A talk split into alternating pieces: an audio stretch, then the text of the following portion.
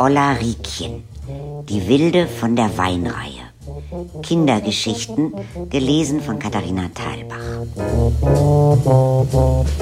Kinderwagen schieben.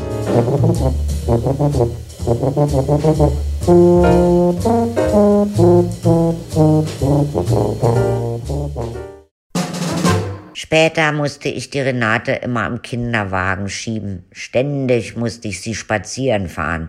Und die hat immer nur geschrien. Lag im Wagen und hat gebrüllt. Einmal, als ich ganz oben an der Weinreihe stand, habe ich einfach losgelassen.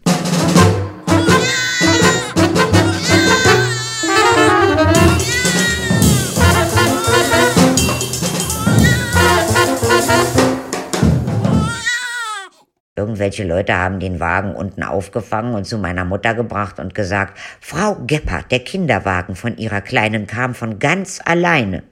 Wie denn? Die Ulrike fährt den doch rauf und runter.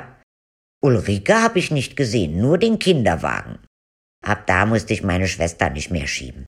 Das hat dann jemand anders gemacht.